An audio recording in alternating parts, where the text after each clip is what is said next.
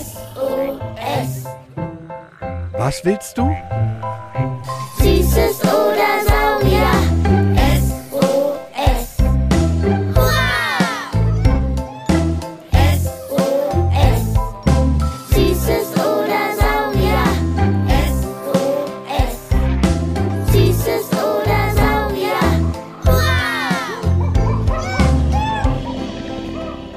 Ein Podcast über alles, was krabbelt, stampft blubbert. und fliegt. Wir haben Süßes. Und wir haben Saurier. Heute mit Viel Fragen Glas 6 von kackernden Kakadus, lächelnden Faultieren hustenden Flöhen, hm, und leuchtenden Poos.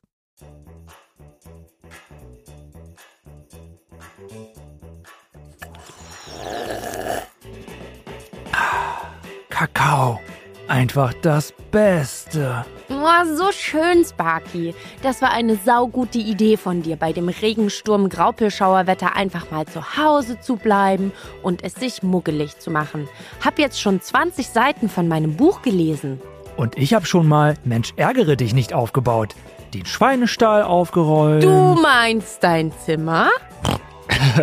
Ja, Jule. Meinen Schweinestall aufgeräumt und uns auch noch einen Film für später mit Tieren rausgesucht. Voll gut. Oha! Hast du das auch gehört? Das Klappern? Kinder, ihr da mit den Kopfhörern oder vom Radio, hört ihr das auch? Was ist das? Glaub, es kommt aus dem Schrank da drüben, neben deinen Schallplatten. Ich glaub, mein Schwein pfeift. Das magische Vielfragenglas. Es lebt und zappelt. Und guck, es spuckt Zettel aus. Es quillt über, weil wir so, so, so viele tolle Fragen von euch bekommen haben. Ich glaub, es will uns sagen, dass wir wieder zehn Fragen von euch da rausziehen sollen. Oder? Wow! Magisch! Na dann mal los. Heute darfst du die erste Frage ziehen. Was für ein Gentleschwein du bist. Ja, ja. Ich bin ein vornehmes, freundlich Schwein. Sparky, das geht ja schon wieder ganz nach unserem Geschmack los mit euch Süßmäusen da draußen. Wir lieben Pipi-Kaka-Fragen wie die hier. Warum heißt der Kakadu Kakadu kackt er jeden Tag so viel? Das will der siebenjährige Joedi aus Hamburg wissen und fliegt mit uns einmal direkt auf die andere Erdhalbkugel. Auf die Südhalbkugel nach Australien, Neuseeland und Tasmanien. Da leben nämlich Kakadus. Das sind doch diese Papageien, die oft ein weißes Federkleid haben und so einen gelben Federkamm. Die sind doch auch super intelligent, quasseln ganz viel, machen menschliche Bewegungen und Laute nach und sollen ganz witzige Zeitgenossen sein. Ja, genau, die sind das. Gelbhaubenkakadus, um genau zu sein. Sie können aber auch rosa-weiße Federn und eine pinke Federhaube haben oder türkis sein, je nach spezieller Kakadu-Art. Aber zum eigentlichen Thema, Sparky. Was sagst du? Warum heißt der Kakadu so? Kackt er den ganzen Tag? Die Antwort ist doch ganz klar, warum er so heißt. Kaka, du. Kackst den ganzen Tag, nicht der Vogel. Richtiger Spaßvogel bist du. Na mal sehen, was unser Lieblingsbiologe Sebastian aus dem Museum für Naturkunde Berlin dazu sagt. Auf jeden Fall ist es mal wieder etwas knifflig. Eine Möglichkeit, Das Wort Kakadu kommt wohl vom niederländischen Kaketau. Und das kommt aus dem malaiischen Kaka oder Kakak für großer Bruder oder große Schwester und Tur für das ältere Erhabene. In Malaysia und Indonesien bekommen ältere Geschwister nämlich ganz viel Respekt von ihren kleinen Geschwistern. Vielleicht ist das bei dir ja genauso. dazu gibt es sogar noch eine Geschichte. Eine junge malaiische Prinzessin ihren älteren Bruder lange nicht gesehen hat. Der ist nämlich auf eine ganz gefährliche Reise gegangen. Nach langer Zeit flogen dann viele weiße Papageien über sie und riefen Kaka, Kaka, also großer Bruder, großer Bruder. Und am nächsten Tag kam tatsächlich ihr älterer Bruder wieder zu ihr zurück. Die andere Möglichkeit, Es könnte aber auch vom malaiischen Kakaktua kommen, was wohl so viel wie Kneifzange bedeutet. Und wenn du mal einen Kakadu gesehen hast, kannst du ganz toll beobachten, dass der seinen Schnabel tatsächlich wie eine Art Kneifzange benutzen kann. So stark ist der. Auf jeden Fall sind die richtig clever, die mit der gelben top gestylten Friese. Die haben sich einen Trick angewöhnt, mit dem sie mit ihrem kräftigen Schnabel den Deckel von Mülltonnen öffnen und sich Nahrung mopsen können. Frage 2. Wow, die haben uns gleich zwei von euch eingesendet. Der vierjährige Jonathan aus Norderstedt und der fünfjährige Nick aus Hann wollen beide wissen, Ich möchte wissen, warum Glühwürmchen leuchten. Oh, die Taschenlampentierchen. So habe ich die immer genannt. An der Ostsee beim Zelten im Sommer gab es immer ganz viele. Und mein Opa hat immer gesagt, da wo du Leuchtkäfer findest, ist die Welt in Ordnung. Glühwürmchen gehören zu den Käfern. Und viele, aber nicht alle, die zu dieser Familie gehören, können am Popo leuchten. Dazu nutzen sie Biolumineszenz. Das machen zum Beispiel Tiefseeanglerfische auch. Dabei wird kein Feuer gemacht, sondern ein Enzym namens Luciferase im Körper verarbeitet bestimmte Stoffe und das Ergebnis ist Licht. Und das Licht ist für die Glühwürmchen wie eine Dating-App bei Erwachsenen. Licht, das die Tiere steuern können und meistens machen sie das wie Leuchtreklame, um Partner anzulocken. Es gibt aber auch Fieslinge von Glühwürmchen, die locken mit ihrem Leuchten andere Glühwürmchenarten an und wollen sie essen. Na gut, gefressen wird beim Daten bei euch Menschen ja zum Glück niemand. Für die Partnersuche haben die erwachsenen Taschenlampentierchen im Übrigen nur drei Wochen Zeit. Dann sterben sie. Haltet also im Juni und Juli die Augen auf, dann leuchtet es im Dunkeln wieder an saftigen Wiesen, Gebüschen, Parks und Waldrändern. Schon wieder ein Jonathan. Dieses Mal aus Berlin und drei Jahre alt. Er will wissen, Ob Flöhe wirklich husten können. Ob Flöhe auch die Grippe, eine Erkältung oder gar Corona kriegen können und dann husten? nee, nee, ganz anders. Jonathan ist da, glaube ich, einer Redewendung auf der Spur. Mal sehen, was Biologe Sebastian sagt. Für das Husten, wie wir es kennen, braucht man ein Zwerchfell. Das liegt bei dir im Körper und das brauchst du zum Atmen. Flöhe haben überhaupt kein Zwerchfell und die haben auch keine Lunge. Bei denen funktioniert die Atmung anders. Deshalb kann ein Floh nicht husten. Aber geht es in dem Sprichwort nicht auch darum, dass man Dinge hört, die es gar nicht gibt? Genau, Sebastian. Wenn jemand extrem empfindsam ist, vielleicht auch ein bisschen übertreibt, weil er angeblich etwas sieht oder hört oder etwas Mystisches vermutet, dann sagen Erwachsene gern, du hörst auch die Flöhe husten. Also, du hörst, siehst, riechst, vermutest etwas, das gar nicht da ist oder gar nicht geht. So wie den Floh husten hören. Saugut überlegte Frage war das. Da pfeif ich Schwein auf jeden Fall ein Loblied auf dich, Jonathan. Frage 4 kommt von Benjamin. Wieso ist das Laufen für ein Faultier so anstrengend? Na, sag doch der Name. Sie sind faul. Hey, du bist garstig. Du willst doch auch nicht, dass wer sagt, Schweine sind dumm und stinken. Hm, ja, hast ja recht. Hab ich nicht drüber nachgedacht. War ein blöder Witz. Tut mir leid. Angenommen. Kann ja mal passieren. Faultiere sind nämlich einfach absolut tiefenentspannt und ziemlich clever. Jetzt bin ich aber neugierig. Ihre Langsamkeit ist ihre Superpower. Zum einen werden sie dadurch durch Fressfeinde wie Raubkatzen, Schlangen oder Greifvögel im Regenwald nicht so schnell entdeckt. Und zum anderen, weil sie sich ganz langsam, meist nur zwischen 4 bis 8 Meter pro Stunde und ganz wenig bewegen, verbrauchen sie nur ganz, ganz wenig Energie. Denn sie fressen auch super wenig. Stellt euch vor, pro Tag isst ein Faultier nur eine Handvoll Blätter. Nur eine Hand. Also ein Veganer. Boah, Stellt euch das mal vor. Ihr würdet nur eine Handvoll Rucola oder Eisbergsalat am Tag essen. Da würden aber eure Mägen knurren. Richtig. Und so langsam wie das Faultier isst, so langsam ist auch seine Verdauung. So eine Handvoll Blätter wandert fast sieben Tage, also eine Woche durch seinen Magen, bis es die verdaut hat. Mm, und wie macht es das eigentlich? Ist es so, naja, faul und kackt dann vom Baum, während es da hängt? Jein. Das Zweifingerfaultier hängt am Baum und lässt einfach runterplumpsen. Und das Dreifingerfaultier klettert ganz langsam einmal die Woche runter und erledigt sein Geschäft. Entspannt. Leider zu entspannt.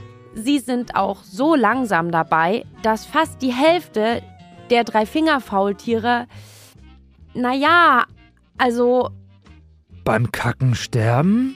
hm, schon, ja.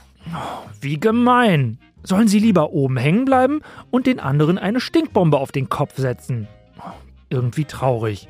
Aber wenigstens sehen sie immer gut gelaunt aus mit ihrem kleinen Lächeln. Haha, da sagst du was.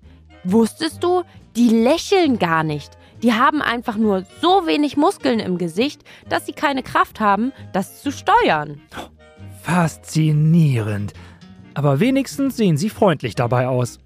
Manche Menschen laufen tagsüber durch die Gegend und sehen aus, als hätten sie auch keine Muskeln. Aber bei denen hängen die Mundwinkel dann nach unten. Haha, Sparky. Frage 5. Hat uns der fünfjährige Piet aus Hamburg-Altona gesendet. Und wir bleiben bei den Faulis.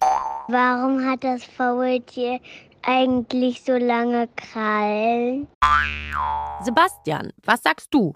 Faultiere kann man einordnen in zwei Zehen und drei Zehen Faultiere und an diesen Zehen sind immer lange gebogene Krallen dran. Die braucht das Faultier, denn es lebt im Baum und hängt da den ganzen Tag rum und frisst Blätter.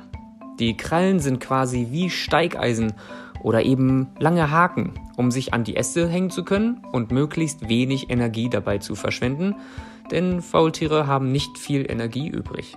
Sind die Krallen nicht ewig lang? Genau, 10 Zentimeter.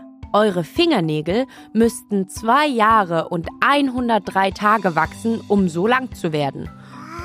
Und ganz wichtig, egal ob Zweifinger- oder Dreifinger-Faultier und dementsprechend vorn zwei oder drei Finger mit langen Krallen, an den Hinterbeinen haben alle Faultiere 13.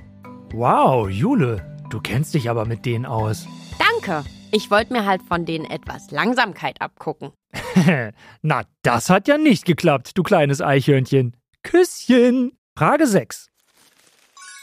Paulina, fünf Jahre, hat uns das hier gesendet. Haben Bienen Zähne? Puh, interessante Frage. Ich würde sagen, ja. Denn irgendwie müssen die ja auch die Pollen vertilgen, die sie einsammeln. Was sagst du, Jule? Du warst doch auch vor einiger Zeit bei der Insektenfrau, Kim Ortega. Es ist ein klares Jein. Sie haben Mundwerkzeuge, aber nicht wie wir Zähne. Mit ihrem Mini-Oberkiefer können Bienen kauen. Mit ihrem Unterkiefer und dem Lippentaster bilden sie ein Saugrohr. Wie mit einem Staubsauger können sie dann den Nektar aus der Blüte ziehen. Die Beißwerkzeuge von Bienen heißen Mandibeln. Wenn ihr ein Bild einer Biene nah seht, sehen die Mandibeln aus wie Zangen oder wie die Zähne von Graf Dracula. Gruselig. Gruselig fantastisch. Die Mandibeln sind wie ein Schweizer Taschenmesser. Damit können sie Pollen klein machen, Wachs formen, Blüten aufschneiden, um an den Nektar zu kommen, oder auch andere Arbeiterinnen im Bienenstock putzen. Angeblich können sie damit auch Feinde festhalten und die Pieks stechen. Wie war das gleich? Wenn eine Biene sticht, bleibt der Stachel stecken, oder? Schlau, Schwein, du. Ha! Frage 7 von Talea passt dazu. Haben Hummeln Gift?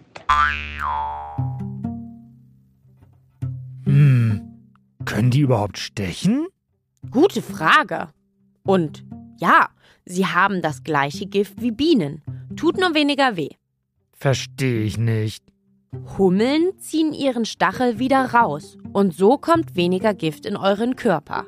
Damit eine Hummel sticht, muss sie sich ganz schön doll bedroht fühlen. Sie sind ja viel weniger aggressiv als Wespen oder Bienen. Es ist also sehr selten. Wenn sie sich bedroht fühlen, zeigen sie es aber auch. Wie denn das? Sie strecken ihr mittleres Bein nach oben, quasi wie so ein Du, du, du, mach das nicht, Zeigefinger. Stimmt. Sie haben ja auf jeder Seite drei Beine. So wie alle Insekten. Die haben ja insgesamt sechs.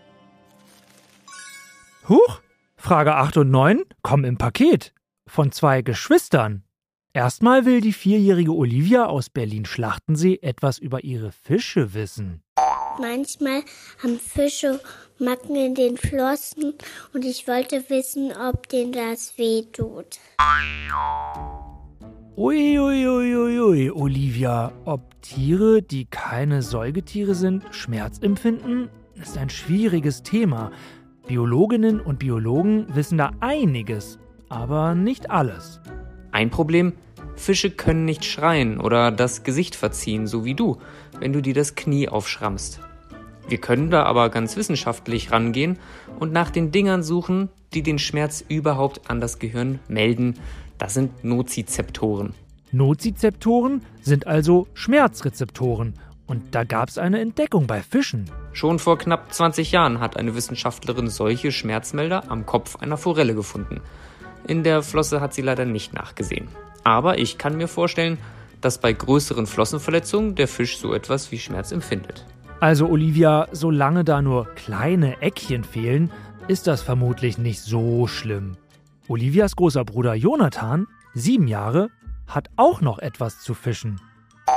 Wir waren neulich am See und wollten wissen, wann stirbt der Fisch, wenn er vom Reiher gegessen wird. Sagen wir, der Fisch wird unverletzt einfach im Ganzen runtergeschluckt. Dann geht es für den Fisch durch den engen Schlund vom Reiher. Fische müssen atmen und wenn im engen Schlund die Kiemendeckel zugedrückt werden und kein Wasser da ist, wird der Fisch bald bewusstlos werden und dann sterben. Es gibt aber eine verrückte Geschichte dazu. Schnallt eure Ohren gut an, haltet die Arme fest und macht eure Augen ganz weit auf. Es gibt Ausnahmen. Im Jahr 2020 wurde ein Reiher beobachtet, der einen Aal verschluckt hat. Der Aal war es aber gewöhnt, viel zu buddeln und durch seine Form konnte er sich tatsächlich durch den Magen raus befreien und kam seitlich aus dem Reiher wieder raus. Wie es danach für die beiden Tiere ausgesehen hat, weiß ich aber leider auch nicht. Wow, wow, wow! Was für verrückte Tiergeschichten es immer wieder gibt. Puh. Kommen wir zur letzten Frage für heute. Die siebenjährige Letizia aus Dresden beamt uns nochmal weg von der Erde. Gibt es Lebewesen auf anderen Planeten? Oh, na, wenn wir das wüssten. Die Menschheit setzt viel daran, außerirdisches Leben zu entdecken. Zuletzt wurde das James Webb Teleskop ins All geschossen und soll uns viele Informationen über den Weltraum liefern. Bisher haben wir kein Leben außerhalb der Erde entdeckt. Wir sind auch nicht sicher, ob es zumindest in unserer Nachbarschaft im Sonnensystem einmal Leben gegeben hat. Es gibt aber Theorien, dass ganz einfache Lebewesen auf Mars oder Venus oder einem Mond vom Jupiter gelebt haben oder leben könnten. Aber wie gesagt, ein Nachweis haben wir immer noch nicht. Bisher sind wir auf der Erde also die einzigen Lebewesen, von denen wir wissen. Es gibt ein mini, mini, mini Tierchen, das Bärtierchen. Das könnte aber im Weltall überleben. Das habe ich mir von unserer Podcast-Folge Sonne, Mond und Sterne und das schwarze Loch zum Kosmos gemerkt. Mal sehen, wie viel wir uns alle zusammen von heute gemerkt haben, oder? Lasst uns also nochmal zusammenfassen. Erstens. Der Name des Kakadus hat nichts damit zu tun, wie viel er kackt. Sein Name stammt aus der malaiischen Sprache. Was genau er bedeutet, das lässt sich nicht mehr mit Gewissheit sagen. Zweitens, Glühwürmchen haben ein Enzym, das Stoffe verarbeitet. Am Ende entsteht dabei Licht und ihre Popos fangen an zu leuchten. Damit locken sie andere Glühwürmchen zum Fortpflanzen an. Je heller und schöner das Würmchen leuchtet, desto mehr fällt es auf. Drittens, Flöhe können nicht husten, denn sie haben kein Zwerchfell wie Menschen oder andere Säugetiere. Viertens, Faultiere sparen durch ihre Langsamkeit ganz viel Energie, denn sie fressen nur eine Handvoll Blätter am Tag und nehmen somit auch nicht viel Energie auf. Fünftens, Faultiere können mit ihren bis zu 10 cm langen, gebogenen Krallen hervorragend Bäume hochklettern und entspannt abhängen. So sparen sie Energie. Sechstens, Bienen haben Beißwerkzeuge, die Mandibeln, aber keine Zähne wie wir Menschen. Die Mandibeln sehen aus wie kleine Zangen oder die Zähne von Dracula. Damit können sie Pollen klein hacken, andere Bienen putzen und Blüten aufschneiden. Siebtens, Hummeln haben das gleiche Gift wie Bienen. Sie stechen aber seltener. Ein Warnzeichen, sie heben ihr mittleres Bein nach oben. Achtens, vor 20 Jahren wurden am Kopf einer Forelle Andockpunkte gefunden, die Schmerzen weiterleiten. Da spüren sie vermutlich schon etwas. Wenn an ihren Flossen kleine Macken sind, ist das wohl nicht so schlimm. Neuntens, wenn ein Reiher einen Fisch im Ganzen schluckt, wird der Fisch im engen Schlund bewusstlos und stirbt. Ein Aal hat sich aber schon mal, wortwörtlich, aus dem Magen eines Reihers rausgegraben. Zehntens, bisher ist die Erde der einzige Planet, auf dem Menschen, Tiere und andere Lebewesen wohnen.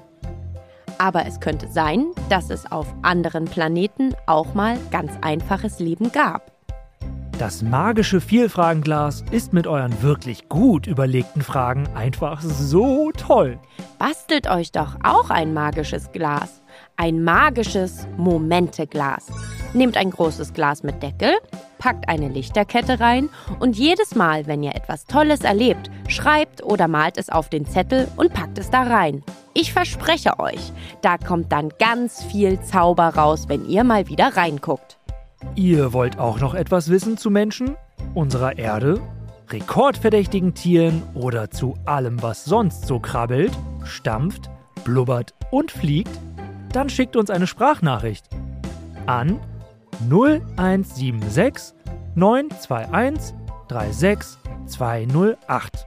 Ich, Schlauschwein Sparky von der Berliner Sparkasse, meine Freundin Jule und die Biologinnen und Biologen vom Museum werden es für euch rausfinden. Beim nächsten Mal werden wir steinhart und uralt. Es geht um Fossilien, also Tiere und Pflanzen, die wir heute noch finden, sogar beim Einkaufen, die aber schon bis zu viele Millionen Jahre tot sind. Und wir schauen auch, welche Fossilien sogar heute noch leben. Falls eure Lieblingserwachsenen auch so viel wissen wollen wie ihr, zeigt ihnen den Podcast Beats and Bones. Da erklären die Forscherinnen und Forscher vom Naturkundemuseum tolle Sachen für Erwachsene. Na los, du kleine Witzenudel, wo bleibt der Gag am Ende? Passt auf! Zwei Faultiere sitzen auf einem Baum.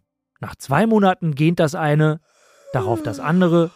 Oh, du machst mich stressig mit deiner Hektik.